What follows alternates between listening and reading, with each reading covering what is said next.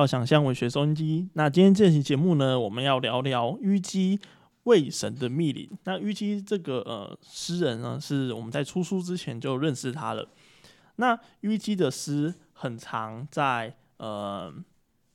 粉砖上面也看不到，就是他算是少数几个不会去呃发布他自己诗的诗人。也就是说，我认为虞姬他的个人呐，就是认识他个人的呃品味。还有他对文学的想法比较像是更为集中和内和内敛，就是他会认为说应该要把所有的呃想法和所有的作品打磨到一定程度，我再猜啊，然后才愿意发表出来。那这样子的诗人呢，这样的诗人出了他的呃生平的第一首诗《为神的密令》。那我们在讲这本诗集之前呢，我们先讲讲他的丰功伟业，毕竟呃读者或者是观众可能都喜欢听。这样，那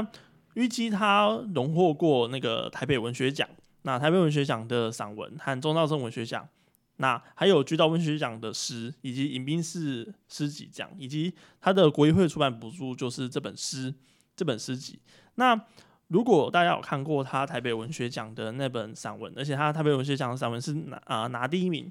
的立可的话，会发现说他的。许多的呃文字和他的素材选用都是取用于某种生活在城市的呃孤单男女，或者是呃生生活在城市里面的人，然后他所遇到的一切和他认为在这个世界里面生存的时候应该具备怎么样的精神状态，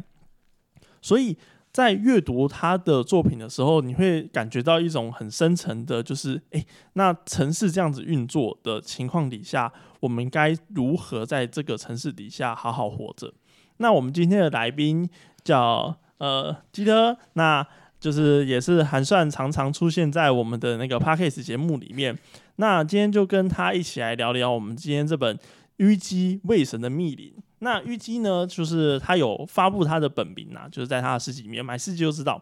那虞姬并不是什么奇怪的呃外星符号，他的本名叫黄玉佳，那就是取他的“玉佳”两个字的呃双声吗？对，双生就是 玉佳的虞姬这样子。那他的诗集呢，我认为是今年之中算是很优秀、很优秀的诗集，可以说。是呃，今年如果讲二零二一年的话，读过很多诗集，有排上排上前三名的。那因为我认为虞姬的诗，它有一个很强烈的，然后很透明的呃主体感。有些诗的主体感会阅读到一半的时候飘掉。那虞姬的诗的主体感和呃，应该讲目的嘛？或许这个词在诗的阅读里面不会不会被很好的。作为一个褒义接受，但我认为，呃，我去讲这个他的诗具有目的这件事情的时候，我觉得是一个对读者很好很好的事情，而且也是一个对创作者的很高的挑战。那，呃，我们要先请虞姬啊，不，基特分享一下，你有没有觉得哪些诗很不错，然后想要跟读者念念看的？好，我们节目中断回来，那我们请基特继续分享他的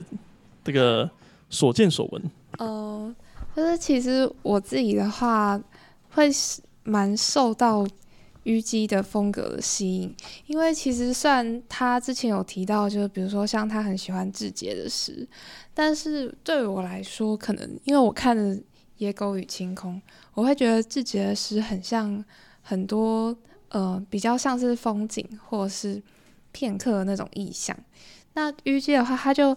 呃至少有一半以上都还蛮 focus 在城市这这个上面。那对我自己来说，就也蛮有共鸣的。那虽然他呃可能就是比较少发，就是像刚刚那个。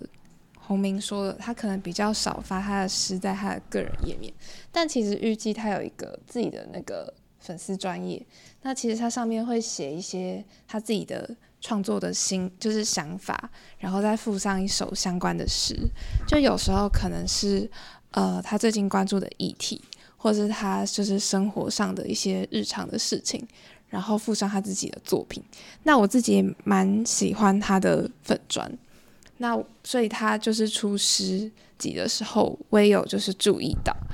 然后像他自己最近也很喜欢给自己的一个标签，就是民英文学的部分。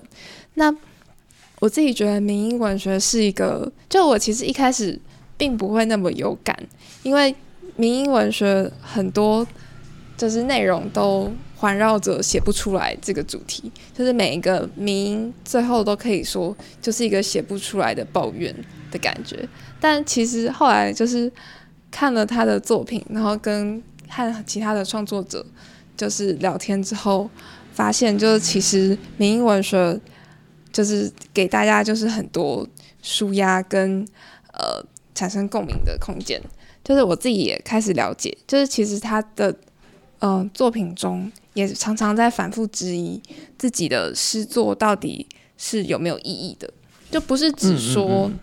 不是只说他呃写的他嗯。写诗能不能，呃，卖钱或给别人看，而是，呃，他的诗文字的本身是能不能对这个世界产生意义？就是我觉得它里面还蛮多时候就是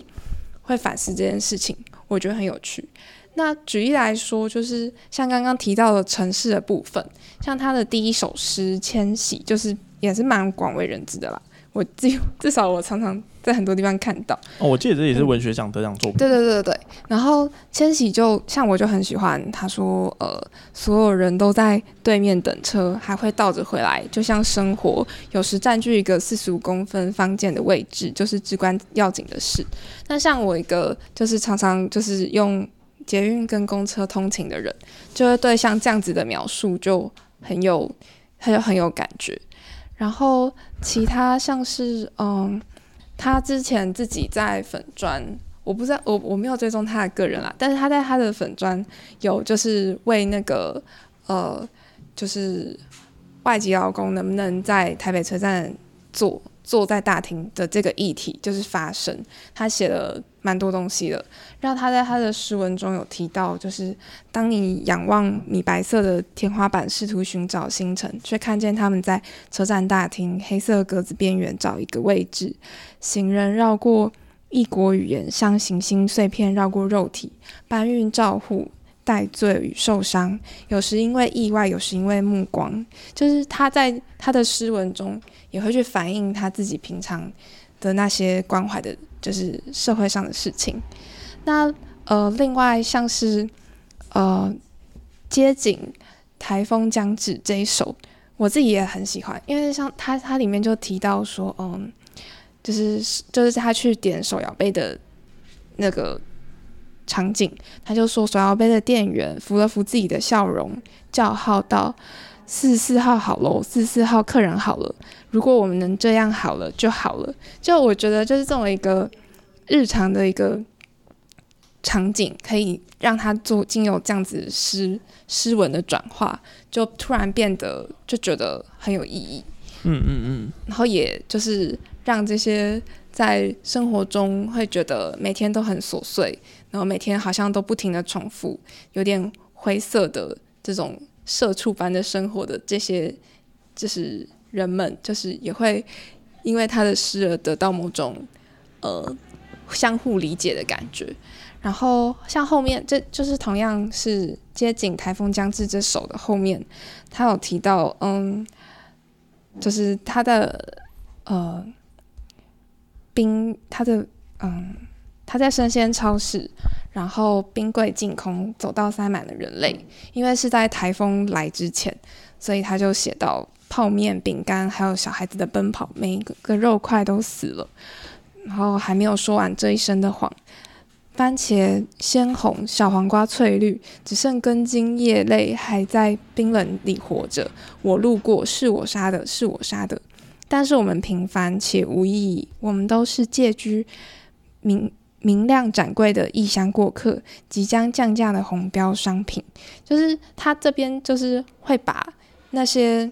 呃陈列在就是架上的商品跟我们这些购买者连接，最后我们其实就是在这个城市中也都是即将降价红标的商品，也都是一一被陈列在那个就是架上，让人去挑选。就是我觉得就是这个也让我还蛮印象深刻的。对，然后呃，像是还有嗯后面，等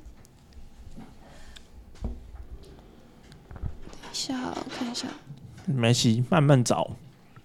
因为我觉得这整本诗啊，像是刚刚那个呃基特刚刚讲到的四十四号客人的台风将至，他这首诗就让我联想到那个洪万达的《阿尔日记》，就是他也是利用一种就是误读言语的误读，例如说就是呃你。这个在这个在我们的语言学第一课里面通常会有学到，例如说一个一个酒醉的醉汉，然后在搭电梯的时候，他看到手扶梯，然后他就手扶梯就会对着一个醉汉就说：“哎，请当心踏阶，小心脚下。”那一个醉汉听到这这句话的时候，跟一个清醒的上班族，然后经过这个地方听到这句话的时候，心里可能会产生不一样的想象。例如说，一个正常上班族听到这句话的时候，就哦很 normal 这样；但一个醉汉，他可能他经历了很糟的一天，他听到这句话的时候，会突然意识到说，是不是请当心踏阶，请当心脚下，会是某种人生的隐喻呢？就是一个文字，它具有很多重的意义，然后。在不同的时刻展现出来的时候，就会有不同的感觉。那我刚刚提到的红万达阿尔日记，就是它具有这样子的效果，就是阿尔是一只企鹅这样，然后他就进到便利超商，就拿了一个家庭号的雪碧，然后叙述者就对阿尔说：“阿尔，你拿了家庭号雪碧，你还是不会有家庭的，就是也是一种很酷的、很很厉害的叙述。”那刚刚提到就是四十四号客人好了。然后 dash，如果我们能这样子就好了，就好了，这样也是一种有一种很很就是听错了，但是是很有趣的听错的这样子的感觉。嗯，然后像在公车的最后一排这一首，就是他就提到说，在公车急转弯的时候，世界都在生活的边缘变形，你清楚看见时间被洒了出来，甚至卷起一些未代谢的咖啡因。然后后面有提到，就是，呃，你已经把今天的生活洒得到处都是了，但是你竟然感到一点安心，因为拖着湿淋淋的脏衬衫，你看清楚看见你的家并不在里面，已经什么都没办法挽救了，而你竟然感到一点安心，就是他会把一些呃，就是可能就是像是把咖啡洒出来，或是呃弄脏衬衫。然后或者是老奶奶要下车，这些就是日常会看到的一些符号，就是把它连接在一起，然后用把时间洒出来这种方式，就是去嗯让这些句子就是变成我们生活中那种很琐碎的东西，都好像重新被擦亮的感觉。那嗯，然后像其实除了跟城市和社畜生活相关之外，就是他也会写一些感觉比较像是在反映自己的个性跟想法的作就作品。那像是小羊这一首，他就说：“嗯，放任一只伸着短脚的小羊到处乱跑，是我一生最大的失误。”然后后面有提到说：“嗯，要。”嗯，为此我得拜访前天的我，为昨天的我鞠躬道歉。你怎么会这么冒失呢？他也许将带着不分不解的神情这般责备。羊都还没长大，草原上食物无余，我却是注定要死了。那最后面他有提，就中间跳过，然后最后面他是提到说，遇见前天的我时，希望能够，嗯，牵着留着。白须留长了白须的羊说：“它长得很好，我们不必再养下一辈子的羊了。”就是他这边当然没有直接说到小羊是什么样的紫色，但是我自己会觉得这很像是他嗯个性或是内心中的一些嗯冲动或欲望，就是这些冲动跟欲望可能不一定能够呃很好的。被社会接受吗？被社会接受，所以就是羊还没有长大，就是草原上即使食物无余，但是却注定要死了。就是我还蛮喜欢他的这些描写，就会让人觉得非常生动，然后也某种程度上也蛮可爱的，就是像是今天的我为昨天的我鞠躬道歉，怎么会这么冒失？这样这种感觉就蛮有趣的。而且我觉得这首诗，你特别提到这一首，其实它还蛮厉害的，就是，嗯，如果会有一点点意识的读者，会感觉到说他在描写某种不能被这个世界接受的个性，然后却放任他跑来跑去。但通篇它是对这个社会，或者是对，嗯，或者是外在的制约，或者外在的规则。表达一种不满的诗，但是他的使用的方式却是用用一种非常谦卑，然后非常就是啊不好意思，就是我我是这样不好意思这样，他反而是退居到某种弱位，然后来反而产生某种呐喊，这是我觉得他厉害的还蛮厉害的技法。甚至这首诗也没有提到什么社会啊、枷锁啊之类这这些东西，就是我觉得他的文字和语言的选用，就是明明可以选择那么多，可是他就是选到那些。还蛮精确的东西，嗯，然后像跟小羊比较类似的就是小刀这一首，他就提到小刀都是锋利的，众所皆知，我们越长大就越钝，仅依靠体重和蛮力剁砍命运。然后后面有提到我们所我们需所划分句或只是轻轻一次拥抱，血不可避免的流出来了，那是我们说过的谎。生命的意义是愈合，生命的完整是，然后就没有写完，所以就是这首诗还蛮让人就是留下某种遐想，因为呃一个人的成长，就像刚刚讲到的小羊在小的时候，它可能会到处乱跑，但是这边有提到小刀都是锋利的，但是我们越长大就会越钝，那最后会说每一次拥抱。就是血不可避免的流出来，就是我们在成长的过程中，可能免不了就是会受到许多伤害。那就像我们说过的话，那最后他说生命的意义是愈合，代表他可能在成长的过程中，最后会发现生命很多时候要追求的就是一个和解、愈合的过程。但是生命的完整是什么？他没有说出来，我就觉得这个留下了一些让人可以想象的空间。就觉得还蛮喜欢的哦，嗯嗯，照你这样讲，他这样子讲，照你这样讲，我好像有点了解是，呃，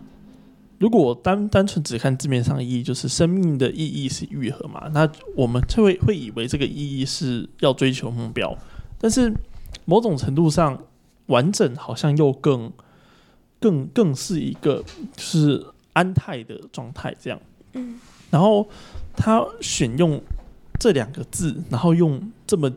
接近的方式，却可以产生这种奇异的感觉，确实我觉得蛮还蛮厉害的。对啊，就我也蛮喜欢那个。然后呃，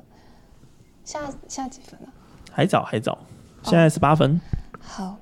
然后呃，他其实就是我我想要特别提到的一个我也很喜欢的点是，很多诗人他们在。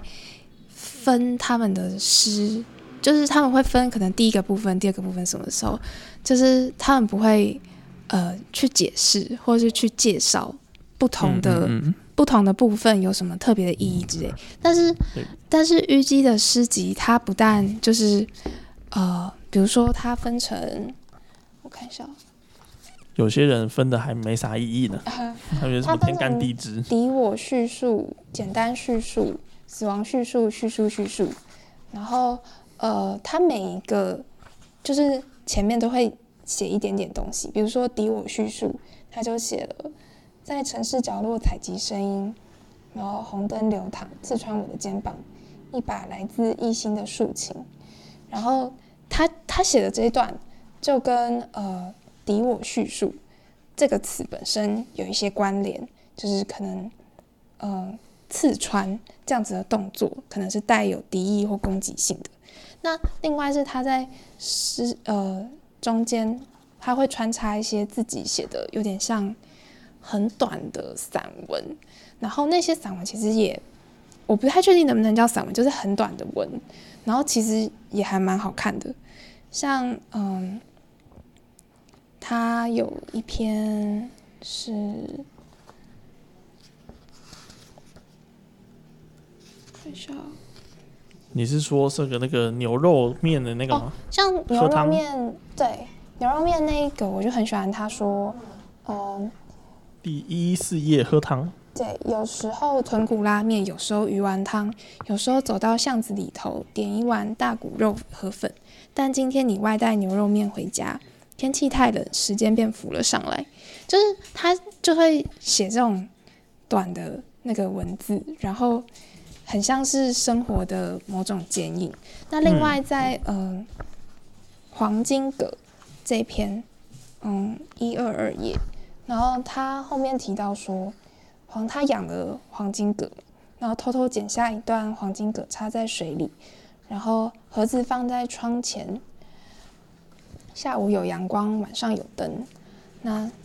入睡前，我感觉自己也在关节处长了根。要抓住地面的，我拉扯着，很不不很用力的，不带损伤。居久了自然长根，而长根了都会想飞。梦醒后望向窗外，穿衣浇水。对于廉价的生命，我们认识太少。就是他前面可能感觉很像是在讲黄金葛，然后养黄金葛，黄金葛的成长，然后最后就连接到自己身上。那廉价的生命可能是在指黄金葛，也有可能是在指他自己，就是。我就会觉得说，他就会呃不时穿插一些自己写的有点像散文的东西，然后更把自己想要表达的那些意象，就是讲的更完整，然后让读者在读诗、读诗、读诗的过程中，突然读到一些像是散文的东西，也还蛮有乐趣跟新意的。嗯，了解。然后，嗯嗯，你先。没有没有。你来吧，因为因为我觉得它很连贯的部分是，他前面讲完黄金葛之后，后面就讲室内植物，然后他在讲室内植物的方法，其实很少提到植物，反而是他一直强调手机的电力这样子。然后他在这首诗真的相当有趣，就是呃，就是他早上。类似他家，他在讲，他是早上闹钟响的时候，他早上搭公车嘛。那搭公车的时间，他就花了二十二趴的电到公司，早已不是饱满的自己。咖啡机称职，填补生活的缝隙，噪音与问候，一些存活必须的细微波动。然后后后下一段，他又讲说，都被倒入盆栽。我在隔间藏起十趴的电力，那是我每个早晨私密的能量补给。会发现说，它全部都用电力，然后来去讲某种就是人类的状态，然后它尸体又是室内植物，就是诶，还蛮有趣的比喻。嗯，而且那首诗的后面，他提到说，就是他用了很多电嘛，就是可能前面讲电话或者是看影片之类的，然后他最后说，蓝色的声音警告电力不足，我便选择低耗电模式，继续剩余的人生，然后在将入睡时模糊的考虑是否。要买盆好养的室内植物回家，就是他这边讲到电力不足，然后低耗电的模式继续剩余的人生，我就觉得就是还蛮好看的。对，而且描述很好。对，而且通常是呃，我们会诗人就会针对某个标题来做想象嘛，或者是那个标题某种就是解谜解谜诗这样。那我觉得他又有一些跟这些不同的部分，就是你。他不是要你从叙述之中去想这个题目是怎么来的，也不是去从叙述之中猜这个题目是怎么来的。某种程度上，这个题目好像也是诗的本身，在生活在这整首诗里面。像是我觉得最后他讲说是否考虑买盆好养的室内植物回家呢？某种程度上，就一个用一个非常宏观、非常大的视角去。讲述一个人一个人的人生是，他并没有能力，甚至没有能力好照顾自己的时候，他也只能考虑买室内植物。而这个室内植物作为这整首诗这么微小的存在，放在标题却点亮了这整个诗的角度，我就觉得他们还蛮好看的。嗯，然后还有一首。找一下哦。慢慢找。哦，在一七二页的那个风占据的街道。那这首诗的话呢，我觉得它整个是在讲自己睡前的一个有点半梦半醒的状态。我觉得啦，当然可能不一定是。然后他就讲到说，梦里的马出现在你眼前时，你一点也不惊讶，你仅仅担心城市里找不到牧草可买。你是多么习惯便利商店的生活，买了一个苹果，又替自己买了一个三明治，就是感觉我我自己会觉得他整首诗读起来，就这边他是嗯快要进入睡眠之前，然后他呃如果突然灵感来的一个状态，然后后面他就开始描述说，嗯老旧的公寓大楼，然后酒醉的中年男女彼此搀扶，然后就是。玩笑那些过程，然后你听见蜂群，你骑马经过，那在梦里有许多的旅人啊，噪音啊，然后呃，你就是想把就是今天晚上看到的人统统写下来，用嗯陌生难以辨识的文字，你描述他们等同描述自己，像是卖关东煮的小贩啊这些，然后他在他他们在你的笔记本里自顾自的交谈起来。你听见他们谈起了明天的天气、下一季的流行，甚至相约，而谋杀彼此的摩擦彼此时，仍然是一点，也不惊，嗯，也不惊讶他们是杀人疯的人。你是住在猪笼草、猪笼草的笼里，就是我会觉得他，嗯，就是从前面就是描述他，就是突然有很多想法，然后到最后就是谋杀彼此时。依然是一点，感觉是指他要进入睡眠，然后他就进入猪笼草的笼里面，就是感觉很像是他自己在采集他的灵感的一个过程。那这个就是，也就是在后面，嗯，属火的人，嗯，就是他有提提到他，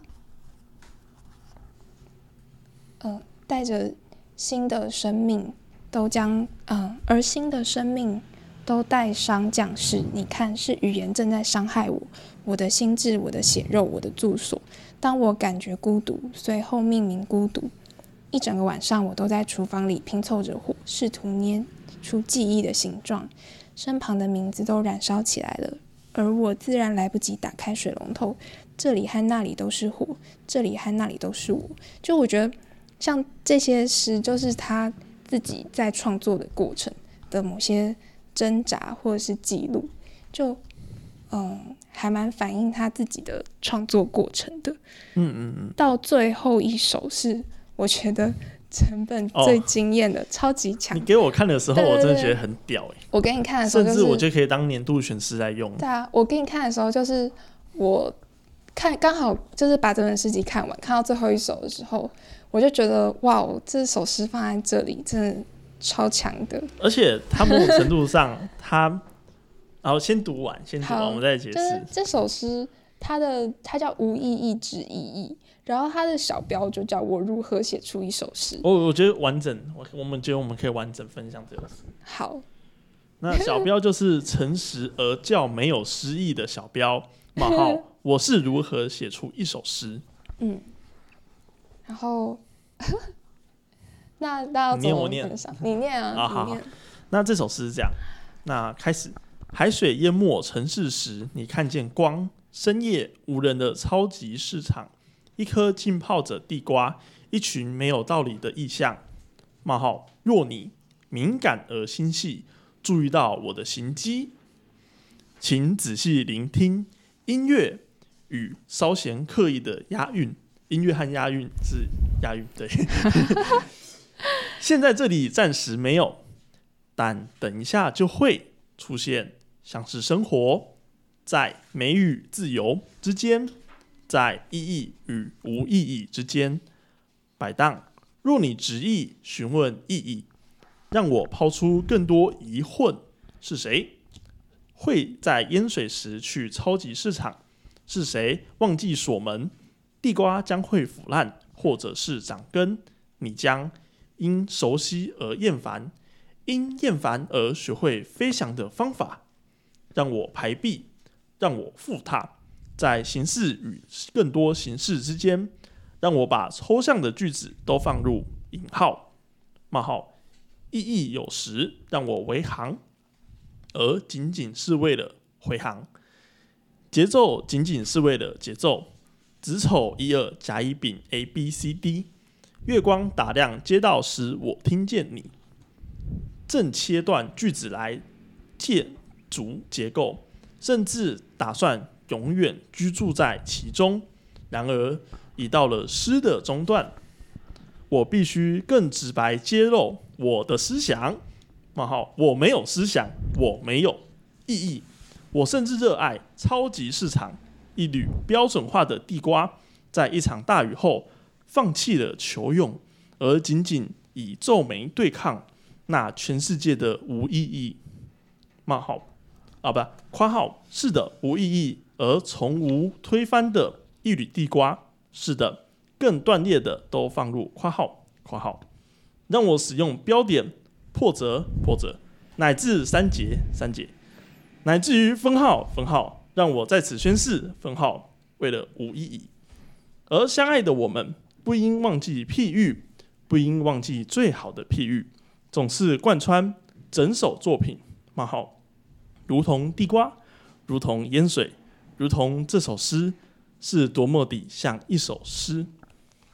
就是他，就用这首诗，整个就在讽刺所有的东西。而且很有趣的是，他在讽刺诗，然后放诗讽刺创作，讽讽刺结构。尽管他自己是最在乎结构的人，对他超在乎结构，对对对，感觉得出来。然后我就觉得就很强，就是。